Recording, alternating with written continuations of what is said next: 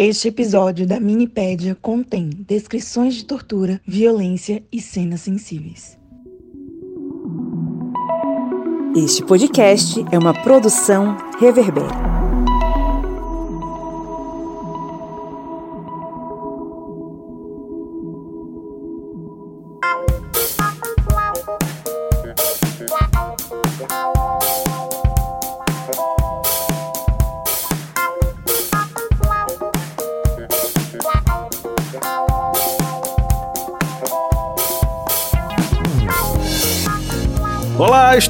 Historiantes! Está entrando no ar mais um episódio da sua, da minha, da nossa Minipédia. Esse programete com conteúdo histórico expresso feito pensando em você que está aí fazendo sua corrida, ou indo para o seu trabalho, ou indo para a sua escola, ou viajando, sei lá, enfim, para que você consiga em 30 minutos compreender algum conteúdo histórico das demais ciências humanas, porque a gente está aqui é para te ajudar a ampliar os seus conhecimentos e ficar mais sabido e mais sabida, é claro. Toda vez que eu falo isso, eu lembro da nossa apoiadora Cibele Schneider. Bom, estou aqui eu, professor Pablo Magalhães, acompanhado dele, que hoje está bem distante de mim. Eu estou na, no pé de uma serra em São Miguel dos Campos, no estado das Alagoas, e do outro lado está ele, o homem que tem um soviete na Vila Eduardo, diretamente de Petrolina para o mundo, o camarada Kleber Roberto. E aí, pessoal, beleza?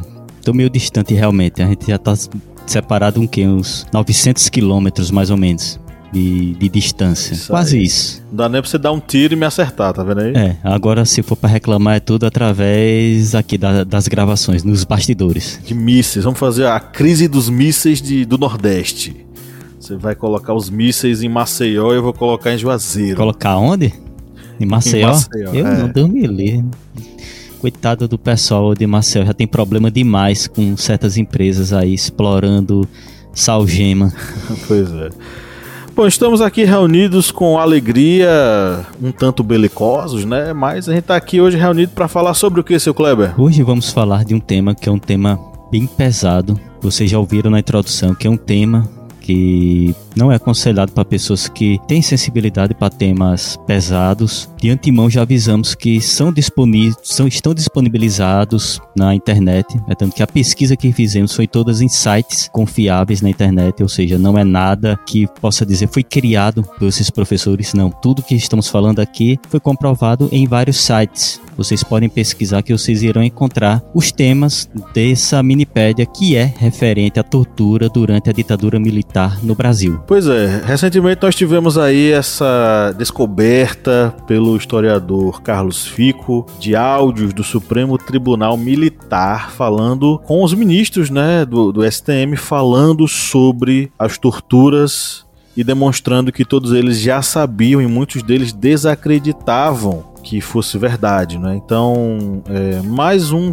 mais uma fonte histórica potente que demonstra como a ditadura não só sabia, como praticava a tortura enquanto política de Estado. Isso é grave. Kleber, se você pudesse aí definir três conteúdos que resumem esse conteúdo, quais seriam esses três tópicos, brevemente? Esses tópicos seriam a estrutura da tortura durante a ditadura militar, porque foram criados vários instrumentos, vários departamentos para fazer essa tortura e provocar tanto derramamento de sangue durante a ditadura militar. Tem os relatos de tortura e aí vocês vão ver que não era somente adultos ou pessoas ligadas a guerrilhas que eram torturados, qualquer pessoa, ou até mesmo pessoas com menos de 18 anos poderiam ser torturados, e a narrativa sobre o que é a, esse período da tortura na ditadura militar hoje, como é que ela está sendo feita pela população em geral. É isso aí. Então, sem mais delongas, vamos entrar no nosso conteúdo.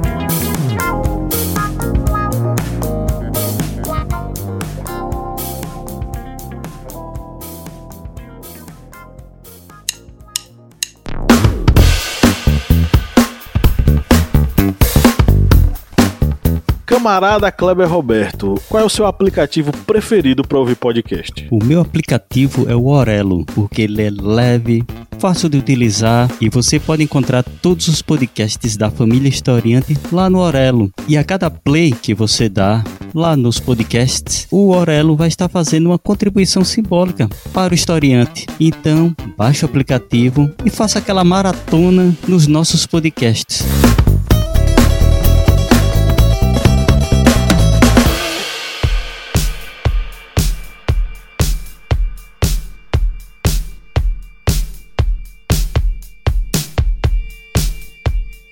Quando a ditadura se instaurou em nosso país, em 64, e aí se você não sabe como isso aconteceu, a gente não vai muito se deter sobre esse assunto aqui, porque nós já fizemos outros episódios das minipédias sobre esse assunto. Então, para você se aprofundar um pouco mais sobre como o golpe aconteceu, ouça as nossas minipédias aqui no podcast. Mais brevemente expl explanando sobre, sobre isso, só para introduzir esse assunto, em 64 nós tivemos um golpe organizado por militares e setores da sociedade brasileira ligadas às classes médias e à burguesia, que destituíram do poder um presidente eleito, no caso um vice-presidente eleito, que assumiu a vaga do presidente que renunciou. Esse presidente que chegou lá era o João Goulart. João Goulart foi deposto e, mesmo ainda estando dentro do país, a cadeira presidencial foi declarada vaga e os militares, de forma inconstitucional, assumiram o poder. A partir daí foi instaurada uma ditadura que duraria 21 anos. Essa ditadura que duraria 21 anos, ela foi marcada pela destruição dos direitos trabalhistas e dos direitos humanos, sem qualquer preocupação em respeitar esses direitos trabalhistas e humanos fundamentais para a existência da democracia. E isso não é, não sou eu quem estou definindo, né? Nós tivemos a Comissão Nacional da Verdade que no relatório final reuniu é, evidências de que essas detenções arbitrárias e ilegais que a ditadura fez através da repressão, que tanto na questão da censura quanto na questão da tortura, execuções, desaparecimentos de pessoas, enfim, tudo isso segundo o relatório final da Comissão Nacional da Verdade, constituía em uma política de Estado que era voltada para que os militares se perpetuassem no poder, juntamente ali com as forças políticas que os apoiavam, e isso tudo caracterizava o que? Graves violações aos direitos humanos e crime contra a humanidade. É um documento muito forte, muito contundente, o relatório final da Comissão da Verdade, que demonstra por A mais B que esse regime foi de exceção e esse regime foi contra os direitos humanos. Contra os direitos trabalhistas, com toda e total certeza, porque é nesse momento nesse período histórico em que, baseados na ideia de que estariam desenvolvendo o país, esses militares precarizaram o serviço, né, precarizaram os direitos trabalhistas, precarizaram o trabalho e o trabalhador, a tal ponto em que as pessoas tinham até emprego, mas era um subemprego com condições desumanas, desonestas e totalmente desfavoráveis aos brasileiros. Fora, obviamente, é, o que aconteceu em relação à perseguição ideológica nesse período, que justamente é uma perseguição que vai culminar, por exemplo, na censura aos órgãos de imprensa, na censura a música popular brasileira e na perseguição de pessoas que divergiam do regime com base divergiam porque tinham opiniões políticas diferentes, né? Não estou falando nem que eram comunistas. No período ditatorial, comunistas, liberais, democratas, social-democratas, todo mundo era inimigo do regime quem não rezasse a cartilha do regime militar no Brasil não tinha vida fácil. Então essa perseguição ideológica, ela é muito baseada numa coisa que a gente já falou aqui em episódios anteriores, que era a ideologia, a doutrina de segurança nacional. Essa doutrina de segurança nacional, ela era uma ideologia construída dentro da, do exército, principalmente ali depois da Segunda Guerra Mundial. Qual era a ideia? Né? Inclusive é, essa doutrina ela é, ela foi fundamental e ela tem como ponto de partida a criação da Escola Superior Militar no Brasil. E vai preconizar a ideia de que apenas um Estado militar forte, extremamente centralizado, poderia lutar contra essas ideologias vindas de fora que praticariam uma guerra cultural né, contra as pessoas de bem, entre aspas. E para que isso acontecesse, o que, o que eles fizeram, né, quando se instauraram no poder, é, construíram um aparelho de é, repressão muito forte, dentre eles, dentro, de, e dentro dele um aparelho de tortura desse regime militar. E dentro do regime militar, durante a ditadura, tiveram vários órgãos que eram responsáveis por fazer tanto a perseguição como praticar tortura, como para tentar identificar as pessoas consideradas subversivas na sociedade. E um desses departamentos era o Departamento de Ordem Política e Social, o DOPS, que era um departamento já mais antigo, que ele tinha surgido durante o Estado Novo, lá durante a ditadura de Getúlio Vargas. E esse órgão, ele tinha uma ideia de tentar organizar uma polícia de Estado, exatamente para tentar manter essa ordem na sociedade. E esse órgão, ele teve uma ação muito grande durante a ditadura militar que ocorreu depois do golpe de 1964. E foi lá que teve durante a ditadura militar, mais precisamente no estado de São Paulo, o delegado Sérgio Paranhos Fleury, ele que tinha foi um dos torturadores, piores torturadores que tiveram durante a ditadura militar, ele tinha essa ligação direta com o DOPS. E ele foi responsável, juntamente com um esquadrão, ele atuava na periferia de São Paulo e foi acusado né, de organizar e participar de vários sequestros, torturas e assassinatos. Mas não existia somente o DOPS. Ocorreu também em São Paulo uma operação chamada Operação Bandeirante, que foi mais conhecida também pela sigla OBAN. E ela foi organizada por vários membros. Teve a liderança do Exército, mas tinha membros da Aeronáutica, Marinha, Polícia Federal, SNI, que era o Serviço Nacional de Informação, e esse órgão tinha a finalidade de identificar, localizar, capturar os elementos integrantes de grupos subversivos que atuavam na área ali do Segundo Exército, que ficava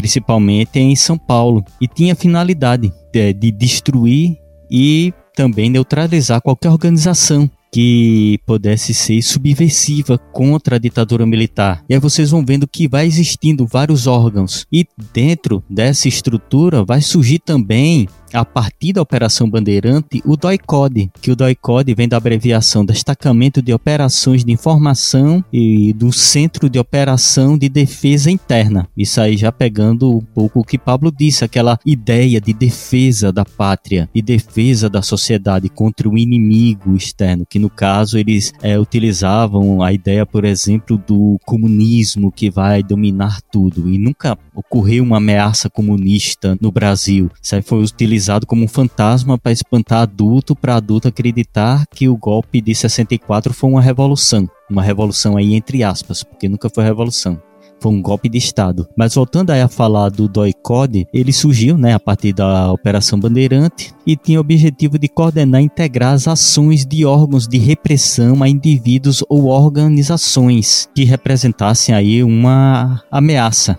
a, o os governos militares, a ditadura no país. E aí vocês vão vendo que se cria toda uma estrutura, uma estrutura de perseguição, uma estrutura para tentar encontrar subversivos e dentro de toda essa estrutura vão ocorrer as torturas, que eram um dos instrumentos utilizados para se tentar achar e ter confissões de possíveis subversivos na sociedade. E aí, é, o que acontece, né? A gente entrou numa espiral maluca nos últimos anos que nos colocou no meio de várias distopias dos anos do século, do século 20, né? A gente está no meio aí de Admirável Mundo Novo, 1984, Fahrenheit. Nesse mundo maluco, dessa realidade paralela, pessoas passaram a relativizar a tortura e até mesmo relativizar a própria existência da ditadura no Brasil. Isso devido muito a uma série de políticos, dentre eles aquele que ocupa a cadeira presidencial no, ex no exato momento, que é, faz louvores a torturadores, como o brilhante Ustra, indústria e que faz louvores a esse regime, que foi um regime de exceção e que operou um retrocesso terrível à democracia no nosso país. Não só a democracia, como diversas outras áreas da sociedade. E a gente vive nesse momento que é um momento muito complicado, mesmo tendo passado pelo processo das pesquisas da Comissão da Verdade. A Comissão da Verdade ela foi responsável por ouvir pessoas que foram torturadas e que puderam contar um pouco dessa sua história. E aí eu vou trazer dois relatos aqui que estão presentes no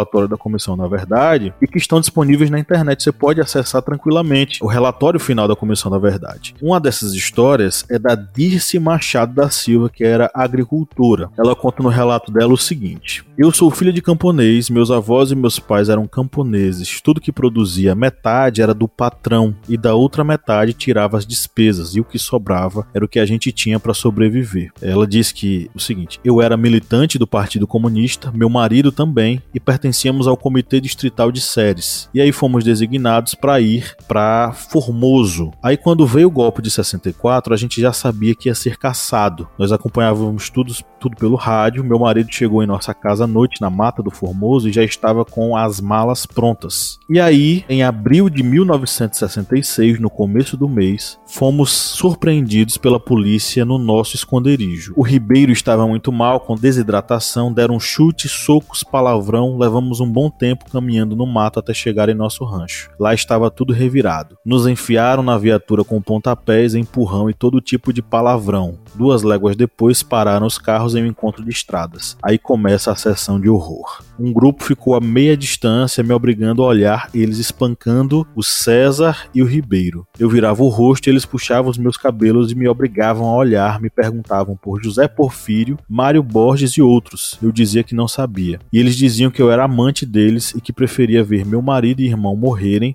e não entregar meus amantes colocavam o toco de cigarro nas mãos deles até fazer bolhas, beliscavam o corpo deles com pontas de faca até eles ficarem todos feridos. Quebraram o nariz do Ribeiro com um soco, arrastaram pelos pés e penduraram em uma árvore de cabeça para baixo, o sangue pelo nariz escorrendo. Parti para a ignorância, dei uma gargalhada e o policial gritou: Essa puta prefere ver o marido morto do que falar. E eu disse: Eu não sei, e se soubesse também não falaria. E dei um tapa na cara dele com toda a força que eu tinha. Ele cambaleou e depois me deu um telefone. Fiquei com esse ouvido inutilizado. Eu desmaiei. Quando acordei, estava molhada de pinga e vomitando. Lavaram o rosto do Ribeiro com pinga, isso andando a noite toda, o dia quase todo sem comer e sem beber. Estavam todos deformados com as torturas. Na casa do Nelson. Pegaram Nelson, queriam que ele contasse onde estavam os líderes e as armas. Amarraram Nelson nu em uma árvore longe de casa, em cima de um formigueiro. Tinham espancado muito ele, cortaram couro cabeludo e o fizeram engolir com a urina dos policiais. Juntaram-se a nós um estudante e um jornalista, todos machucados. Outro relato aí da, da Isabel Fávero. Ela diz o seguinte: meu sogro tinha uma pequena fazenda e que ali era um lugar estratégico onde inicialmente a gente contaria com o apoio deles e em seguida a VAR viria suprir. VAR é um destacamento militante, não é guerrilheiro contra a ditadura. E viria suprir as nossas necessidades para que a gente pudesse fazer o trabalho político. Nessa noite lá em casa, eles prenderam também meu sogro minha sogra já idosos, e meu sogro ficou algemado a uma árvore, minha sogra ficou na sala também algemada ela dá uma pausa no meio desse momento e a pessoa registra que ela estava com a voz embargada, muito emocionada ela continua dizendo o seguinte: Nós fomos já em casa torturados, um em frente ao outro. Eles tinham uma máquina de choque que eles chamavam de maricota. Aí batiam na gente com toalhas molhadas. Tinham um alicate, beliscavam a gente no corpo e meu marido. Eles levaram, jogaram ele no córrego que tinha ao lado de casa, deram choques elétricos. Dentro do córrego, ele ficou com traumas o resto da vida. Ele teve problemas urinários, ele teve que tratar a vida toda. O prazer deles era torturar um em frente ao outro e dizer: Olhe sua vadia, ó, oh, ele está apanhando por culpa sua que você não quer colaborar, entendeu? E ela continua dizendo o seguinte: Eu não me lembro bem se no terceiro ou quarto dia eu entrei em processo de aborto. Eu, eu estava grávida de dois meses, então eu sangrava muito. Eu não tinha como me proteger. Eu usava papel higiênico e já tinha mau cheiro. E eu estava suja. E meu marido dizia: Por favor, não faça nada com ela, podem me torturar, mas ela está grávida. E eles riam e debochavam. Isso é história, ela é suja, mas não tem nada a ver. Em nenhum momento isso foi algum tipo de preocupação. Eu certamente abortei por conta dos choques que eu tive nos primeiros dias, nos órgãos genitais, nos seios, ponta dos dedos, atrás das orelhas. Aquilo provocou, obviamente, um desequilíbrio. Eu lembro que eu tinha muita, muita, muita dor no pescoço. Porque quando a gente, quem sofreu choque sabe, a gente joga a cabeça para trás. Aí tinha um momento que eu não sabia mais aonde doía. O que doía em todo lado. Mas enfim, certamente foi isso. São relatos, como vocês podem ouvir, constatar aí ouvindo, são relatos terríveis. São relatos de pessoas que viveram a tortura.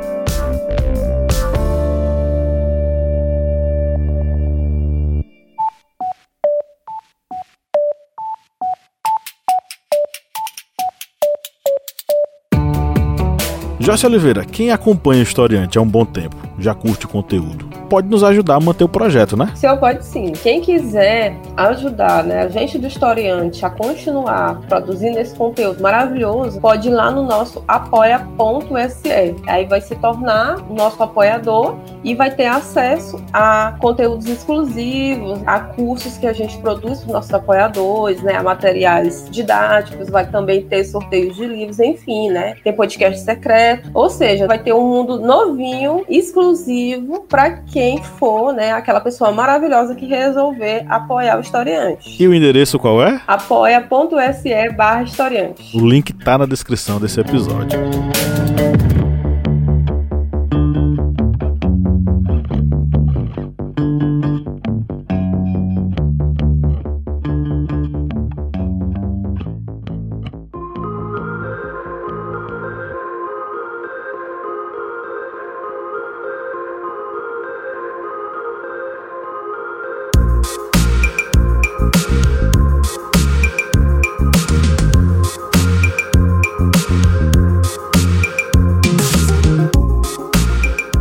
Vocês também podem ver que as torturas elas não ocorreram somente com adultos, ocorreram torturas também com crianças, tanto física, físicas como psicológicas. E aqui num artigo que está disponível na internet da revista Aventuras na História traz um caso de Maria Amélia Teles, que um dos que foi um caso emblemático que ela foi presa, torturada na frente de seus filhos pequenos. Os militares levaram Edson Teles, na época com 5 anos, e Janaína, com 4 anos, para verem sua mãe nua, sangrando, vomitando vomitada e urinada. Isso aí para tentar causar aquele terror psicológico na mãe e também acaba provocando nas crianças. Tem também o caso de Carlos Alexandre Azevedo, que ele foi preso com seus pais em 1974, com apenas um ano e oito meses. De segundo a família, Carlos foi torturado no DOPS de São Paulo, trauma que perdurou até a fase adulta. Ainda jovem, ele foi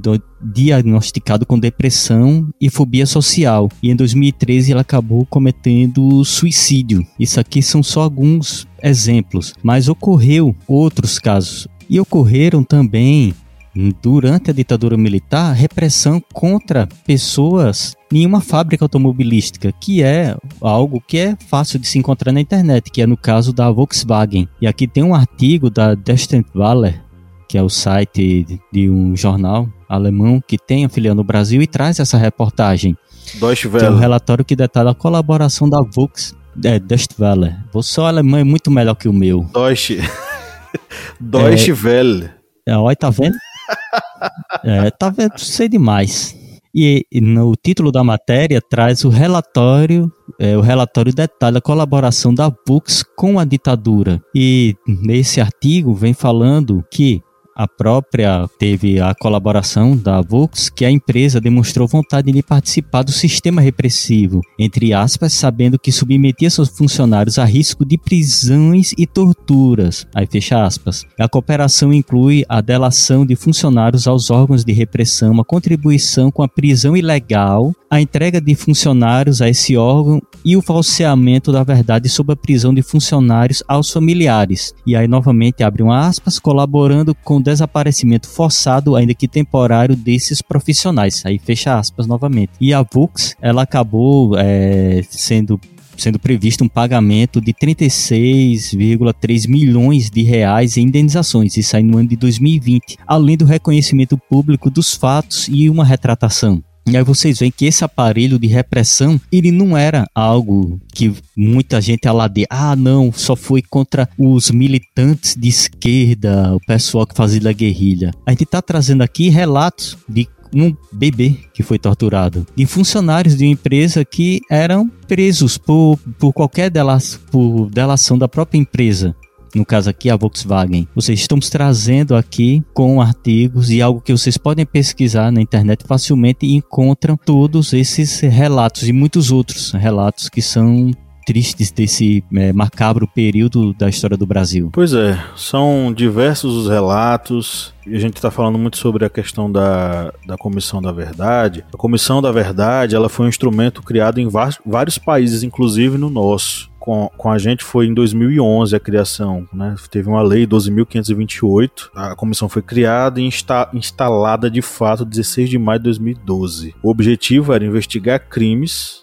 como mortes e desaparecimentos cometidos por agentes que representavam o Estado naquele período ditatorial, mas também um pouco antes, né, pegando ali de 18 de setembro de 46 a 5 de outubro de 88. Então englobava aí tanto o período ditatorial, mas também períodos anteriores e posteriores à ditadura militar. Então diversos é, conselheiros foram nomeados para participar, uma grande equipe de secretários, gerentes, assessores, pesquisadores, consultores, estagiários, ouvidorias foram selecionadas e o objetivo era claro, né? O objetivo não foi punir nem indiciar criminalmente qualquer um que tenha violado os direitos humanos na época, porque a comissão ela não tinha poder poder judicial, né? ou seja, ela não podia julgar nem condenar. O papel dela foi esclarecer, e através desses esclarecimentos, outras medidas pudessem ser tomadas pelos órgãos de fato que poderiam exercer essa, essa punição. Dentre essas pesquisas, eles descobriram como eram as, as técnicas mais recorrentes de tortura que eram utilizadas nesse período.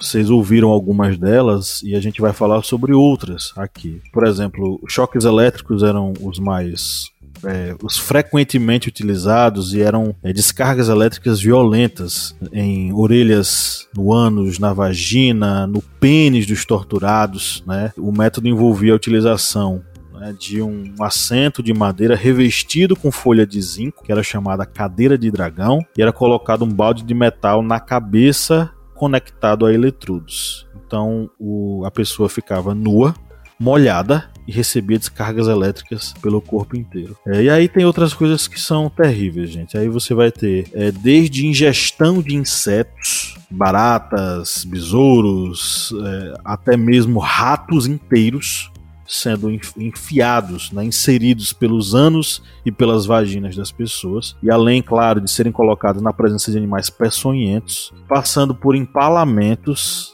é, estupros e cuspes, evidenciando aí o caráter sádico dos torturadores, né, que não eram puramente policiais exercendo seu, seu papel, nem eram militares exercendo seu papel, e se isso pode ser chamado de papel, né, um papel de merda, mas eram também torturadores sádicos, estupradores, que faziam isso com o claro objetivo de desestabilizar a pessoa. Estupros, cuspes, é, xingamentos, como a gente acabou de falar em alguns relatos aqui. É, golpes nas orelhas, né, nos pés e nas mãos. Nos pés e nas mãos. No caso de Stuart Angel, né, que ele em 71 que ele foi amarrado pela boca no cano de escapamento de um jipe e foi arrastado. Foi no Galeão, lá no Rio de Janeiro. E a mãe dele, Zuzu Angel, ela denunciou abertamente o desaparecimento do filho, só que ela morreu em 76, 1976, e esse ela morreu no acidente de carro e esse acidente nunca foi devidamente esclarecido. Ou seja, outra forma de, de tortura que ocorreu. Pois é. E aí, é, voltando essa, esse, essa, esse elenco aqui de, de, das, dos tipos de tortura, os golpes nas mãos e nos pés, eles visavam justamente né, deixar o, a vítima ali bastante né, desnorteado, enfim. E tinha aquela questão de romper vasos sanguíneos, inchaço, a pessoa ficar em pé o tempo inteiro com os pés dessa forma ou segurando objetos, isso era terrível. Além disso, você tinha o famoso telefone, que era o tapa com as duas mãos nas duas orelhas para fazer com que a pessoa ficasse zonza ou mesmo perdesse a audição. Mutilação de testículos e unhas também, o saco escrotal era golpeado com cacetes e porretes, ou mesmo esmagado com alicates. Esses mesmos alicates eram utilizados também para arrancar as unhas, provocando dores inimagináveis para gente. Além da do famoso pau de arara, que era a suspensão em base de metal, em barra de metal, de pessoas com braços e pernas dobrados de forma que ficasse realmente amarrado ali, de cabeça para baixo e com as narinas sendo preenchidas com querosene ou mesmo sendo tampadas, né? Ou mesmo é, com a cabeça enrolada e uma mangueira sendo jogada em cima das, da, do, seu nariz, da sua boca, enfim. Então, são torturas, como você pode ver, um rol de torturas é, terríveis e que muitas pessoas ainda negam que isso aconteça, mas chegou aí agora mais uma fonte histórica que comprova isso, que são os áudios do STM. E esses áudios que acabaram sendo revelados agora, eles trazem várias é, gravações de vários militares que foram feitas e somam ao total de 10 mil horas e foram obtidas e analisadas pelo historiador Carlos Fico, da Universidade Federal do Rio de Janeiro. E uma parte desses áudios foi divulgado em um grande noticiário que foi o Globo, pela jornalista Miriam Leitão, que também ela acabou sofrendo tortura com a ditadura militar. E esses áudios vêm revelando relatos terríveis de tortura, como essas torturas comentadas por Pablo acabaram sendo também reveladas em áudio por militares, de marteladas, choques elétricos, mulheres grávidas que receberam choques elétricos nos órgãos genitais e aí provo acabou provocando é, abortos devido à tortura, porque são vários áudios que foram transcritos e acabaram sendo expostos. E tudo isso vai demonstrando toda essa crueldade e esses relatos eles já estão disponíveis em vários sites, vários relatos desses dessas práticas de tortura relacionadas. E esses áudios acabaram saindo agora nesse período. Vários militares acabaram tentando desmerecer e ironizar isso, o que só demonstra o caráter de quem vai ironizar uma prática de tortura. E uma coisa que a gente não pode esquecer, quem está ouvindo aqui esse podcast, que essas práticas de tortura, elas não foram simplesmente, digamos, criadas do nada. Assim, vamos é, inventar isso. Existia um processo, era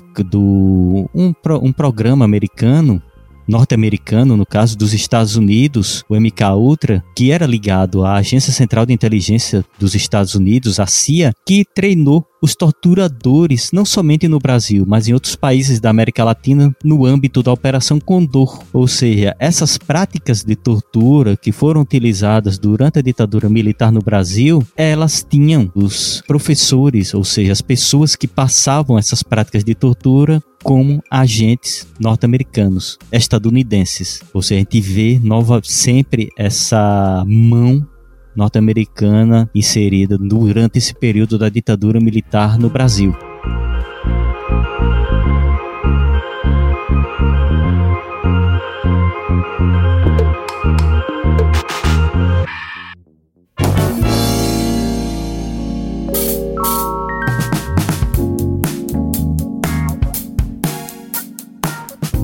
É isso aí, chegamos ao final da nossa gravação. E aí, meu velho, você tem alguma coisa para indicar para esses nossos ouvintes? Não, indicar é, os nossos podcasts. Como dito no início, temos vários podcasts sobre a ditadura militar no Brasil, do AI-5, Tropicália. Temos também sobre os casos de corrupção na ditadura. Ou seja, vocês podem maratonar muito sobre a ditadura militar no Brasil aqui no Historiante. O cardápio tá bem recheado, né?